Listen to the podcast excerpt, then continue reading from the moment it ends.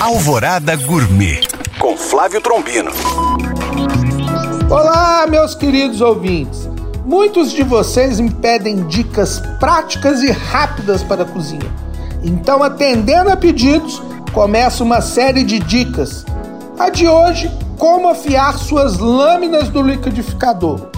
Junte as cascas de ovos que iriam para o lixo, leve ao forno para secar. Quando estiverem bem secas, começando a dourar, coloque no liquidificador e bata até virar pó. Pronto, suas lâminas estão afiadas. E não jogue fora esse pó.